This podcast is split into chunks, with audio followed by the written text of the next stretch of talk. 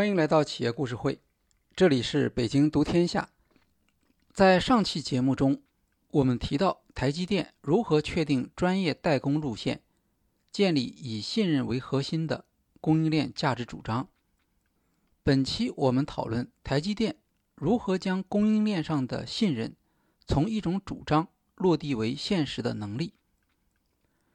为了实现供应链上的新价值主张。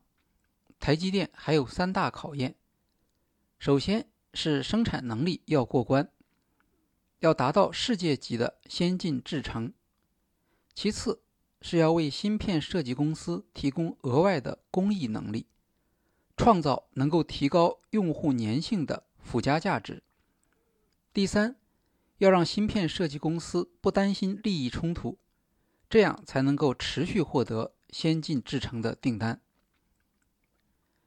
一九八八年，张忠谋从之前自己任职的美国通用仪器公司挖来总经理戴克，两人又通过私交将新任英特尔公司总裁安迪·格罗夫请到台湾参观台积电。英特尔当时准备将主要资源投入产品研发，而不是扩大产能，这就给台积电创造了承接英特尔部分产能的机会。包括英特尔不愿意自己生产，但又不想放弃的代工订单。格罗夫同意向台积电分发部分订单，但台积电还必须满足英特尔在生产上的要求。格罗夫的自传名为《只有偏执狂才能生存》，这个书名充分反映了他的个性。英特尔在生产质量和保障上的要求堪称苛刻。他派出专家对台积电进行生产检查，列出了两百多个缺陷，要求立刻改进。英特尔看上去极为苛刻的要求，正好反映了集成电路从实验室产品到商业生产之间的差距。张忠谋决心利用这个机会改进台积电的生产。几周之后，台积电将生产缺陷的数量降到了四个。张忠谋由此在台积电内部建立起生产作业的高标准，也就是他所谓的绝对世界观。除非做到世界一流，否则台积电就没有生存机会。英特尔给台积电带来的不只是订单。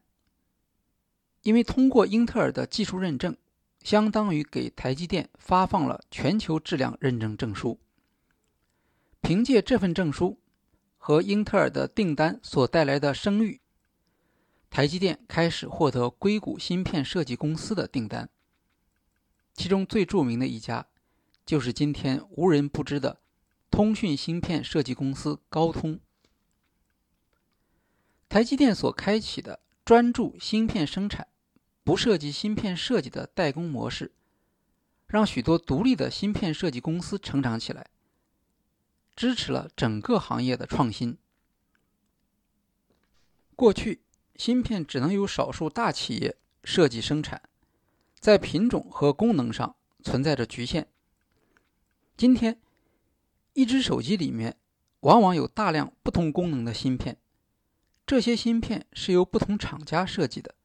而他们都通过台积电的工厂实现产品化。比如高通，每年将营业收入的百分之二十投入研发，他不用担心在产品生产上的投资，因为这部分投资由台积电来承担了。台积电副董事长曾凡成回忆说：“我们总是对客户说，把我们的厂当做你自己的厂。”他认为，如果没有台积电这样的代工企业，现在在全球芯片产业中占百分之二十三的芯片设计业便不可能出现。台积电对芯片产业的贡献类似于供给侧改革，围绕着台积电的价值主张，大批芯片设计企业成长起来，为产业注入了产品创新的动力。考验代工厂生产能力的另一个更加有难度的指标是所谓的先进制程。制程就是工艺，先进制程的意思是指芯片生产行业中最领先的工艺，像我们经常听到的二十八纳米、十四纳米、七纳米、五纳米制程等等。制程越先进，工艺越复杂，代表着更高的芯片运算能力和更低的能耗。上世纪九十年代初，台积电在先进制程上落后于德州仪器和摩托罗拉等大型的集成型企业。这类企业也称为 IDM。到了一九九八年，台积电终于在零点一八微米制程上勉强赶上 IDM。由于台积电生产成本低，大型集成型企业开始将一些先进制程订单转给台积电。副董事长曾凡成说：“为了抢下大单，台积电拟定了一套群山计划，提前为世界上五家先进制程的大型企业定制专属的生产技术方案。这样，订单一到，马上就可以开始生产。”减少了调试生产线所消耗的时间。由于新建工厂的投资越来越高，大型集成型企业开始有意识地利用台积电作为自己的产能缓冲。张忠谋认为，从长期来看，来自 IDM 的收入占比会越来越高。整体而言，IDM 放弃自建晶圆厂已是大势所趋。比如 ADM 公司，它在2008年就已经将芯片制造剥离出去。台积电在承接产能的时候，也会要求转让一部分先进制程的技术，以帮助提高生产订单的质量。就这样，台积电逐渐获得了先进制程的能力。到了28纳米制程时，台积电已经成为这一代。制程技术的领先企业，全球前二十大 IDM 和芯片设计企业都和台积电有合作。他们按照台积电的工艺标准进行设计，这就迫使其他规模比较小的晶圆代工企业在制程上也要向台积电靠拢。台积电由此获得由于规模服务所带来的额外的竞争优势。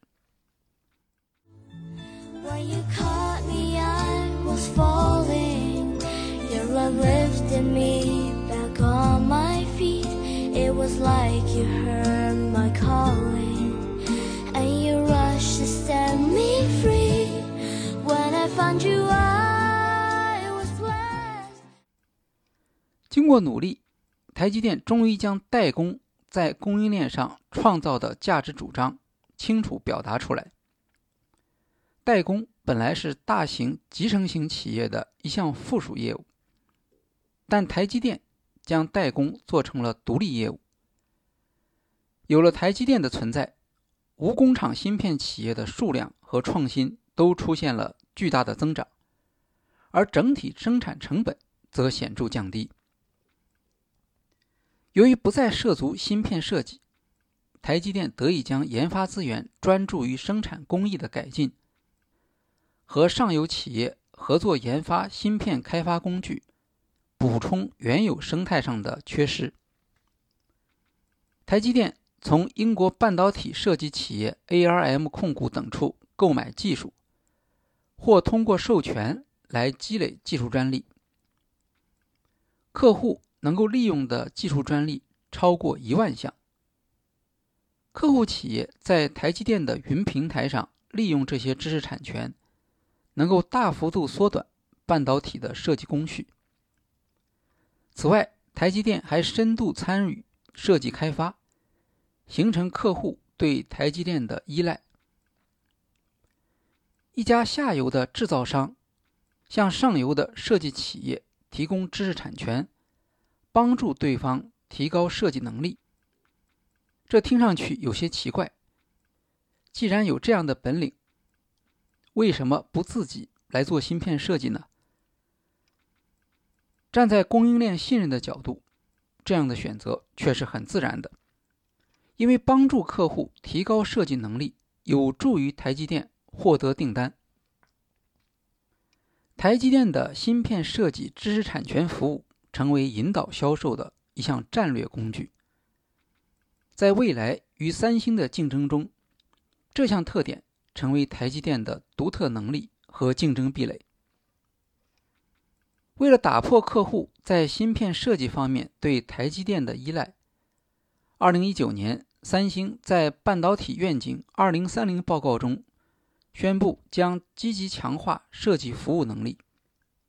同年秋天，三星在硅谷举办招募合作企业的论坛，主题是针对半导体设计的高效化技术和知识产权，同时还大量招聘设计人员。三星所做出的这项补短板的举措，恰好从反面印证了台积电客户服务思维的成功和市场上的领先地位。因此，哈佛商学院波特教授在评价台积电时指出，台积电不仅创造出专业代工，也间接创造出专业的芯片设计产业，为自己发展出长盛不衰的产业生态。台积电和许多芯片创业公司保持着良好的关系，在支持这些企业成长的同时，也能够得到这些企业所开发的新技术。围绕供应链价值形成的生态有一项优点，它能够促进台积电本身的生产改进。先进制程生产线风险很高，良品率。是一个关键性的指标。在生产线上，生产的芯片种类越多，生产线的改进越快。台积电收购了一批芯片设计公司，它的目的不是为了自己设计芯片，而是利用这些公司的设计，在先进制程生产线上进行初步的测试和改进。掌握测试数据之后，再向大型芯片公司。争取订单，大量的不同类型的先进的芯片设计商将生产订单交给台积电，本身就能够加快台积电沿着学习曲线上升的速度。像系统芯片厂商英飞凌和绘图加速器设计公司英伟达，都要求制造工艺微缩化。这就迫使代工厂升级更先进的制程技术。有人说，是芯片设计公司在帮助台积电提高生产技术。和台积电相比，国内芯片生产商遇到的技术挑战和尚未形成丰富的生态环境有关。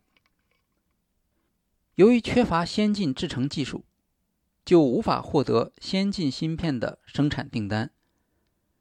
而没有订单的考验，生产技术也很难提升。二零零五年，台积电迎来最危险的竞争对手三星。台积电的价值主张是只做芯片制造，而三星则针对台积电的专注，形成自己的竞争战略。比如对高通，三星的策略是将购买高通手机芯片。和外包芯片生产结合起来。对于苹果，则将面板、存储和芯片代工进行捆绑销售，在价格上形成竞争优势。据台湾媒体《新周刊》报道，二零零九年，三星制定了以“杀掉台湾”为名字的竞争战略。他的计划是消灭台湾面板。和存储芯片产业，打垮台积电。三星使用的主要战略是利用反周期投资，实现规模化而降低价格。一九九九年亚洲金融危机期间，三星大幅度扩大产能，之后用几年时间打败了日本存储芯片企业。二零零九年。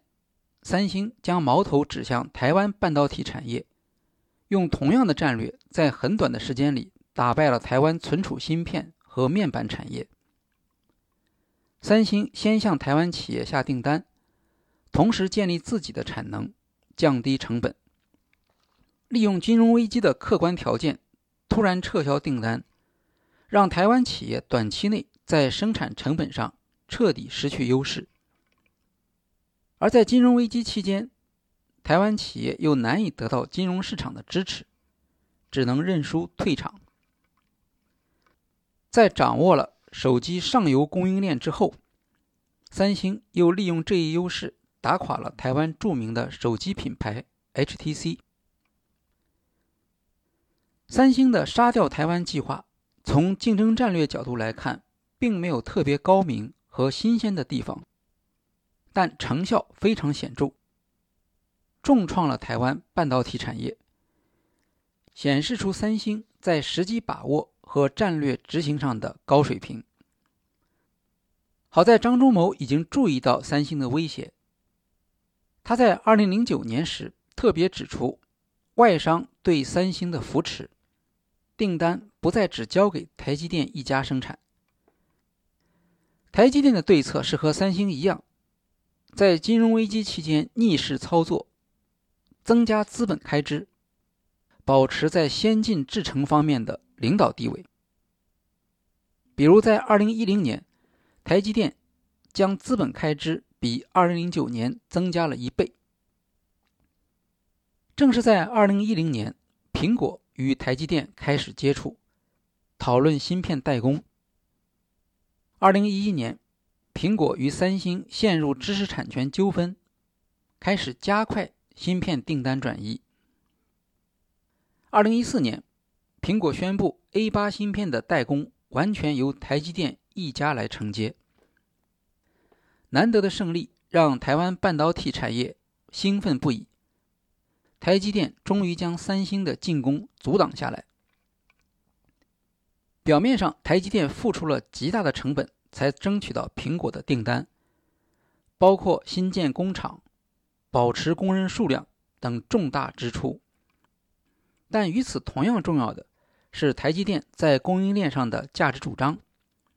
苹果显然不愿意在供应链上受制于三星，很可能希望扶持一家三星的竞争对手。只不过台积电刚好做了充分的准备。信任不是口头保证，而是台积电在过去二十多年里面坚持的只做服务、不和客户竞争所建立起来的供应链上的声誉。二零一六年，三星在失去苹果芯片订单后，利用由此形成的剩余产能，向台积电发动了价格竞争，挖走了高通等大客户。幸亏加密货币矿机厂商比特大陆和华为等新客户的需求迅速扩大，台积电仍然保持着产能充分利用。据日本媒体报道。三星的代工费用比台积电低百分之十到百分之二十，然而订单仍然能够集中于台积电，这说明台积电能够获得市场溢价，也表明供应链上的信任是可以用价格来衡量的。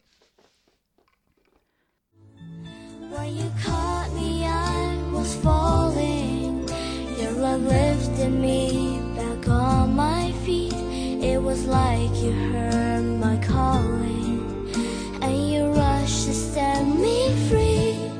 When i found you i was blessed.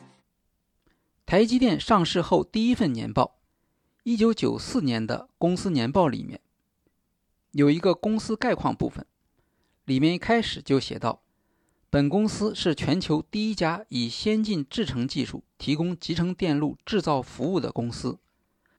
不设计与生产自有品牌产品，而提供所有的产能为顾客代工生产。我们打开二零一九年台积电公司年报，在关于公司部分的第一段写着：公司专注生产由客户所设计的晶片，本身并不设计生产或销售自有品牌产品，确保不与客户竞争。几十年来，这一条始终没有改变，而且总是放在年报的最前面。台积电向整条供应链上的所有成员发出的信号是：我们只不过是大家的晶圆代工厂。这个价值主张在台积电和三星的竞争中发挥着重要的作用。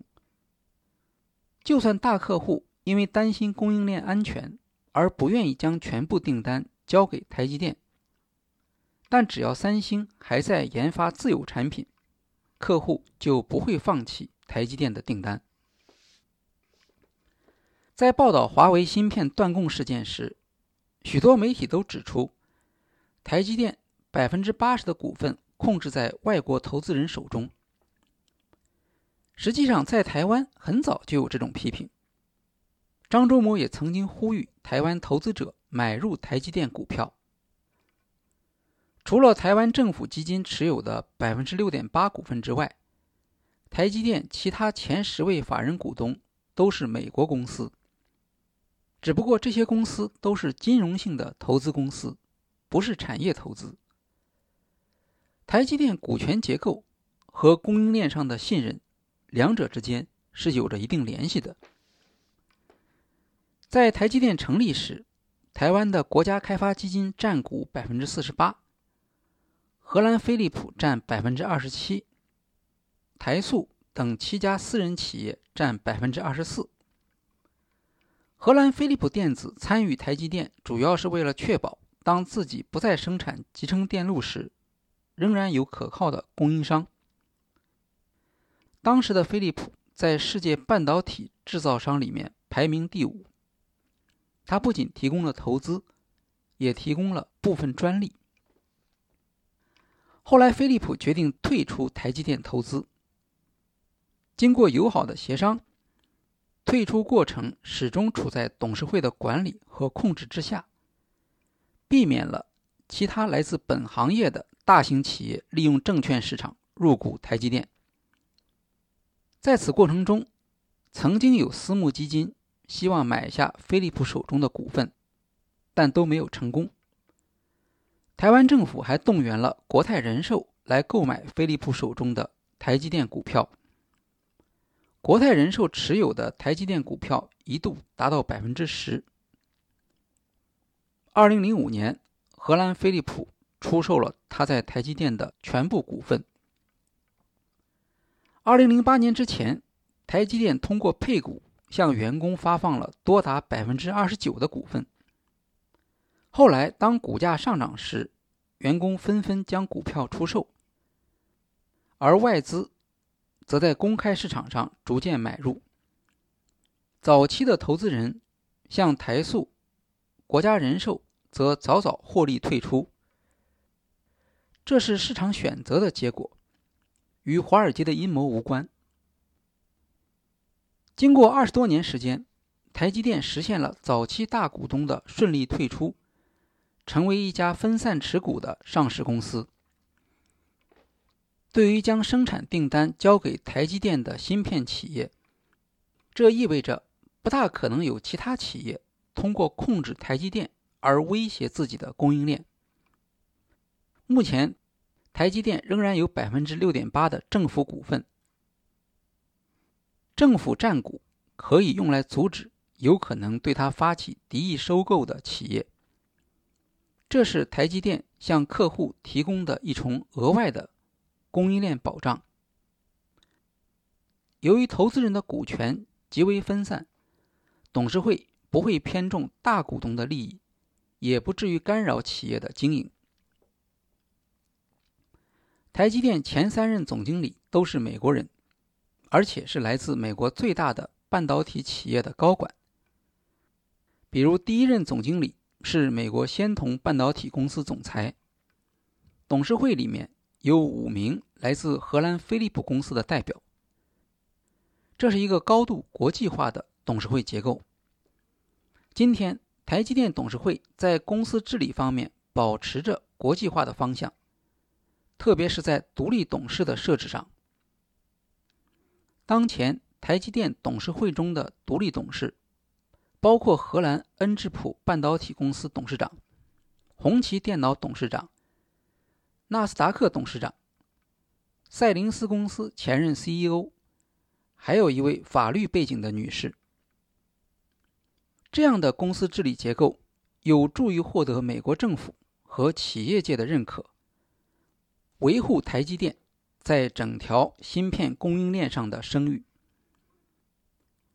公司治理结构对于供应链保障和获得订单。有着非常大的影响。在这个意义上，不能笼统的说，百分之八十的股权落在外资手上就一定不好。站在台积电供应链价值主张的立场，好坏的标准是能不能提升供应链伙伴对台积电的信任，而愿意将订单交给他来生产。好，今天的企业故事会就介绍到这里，谢谢大家。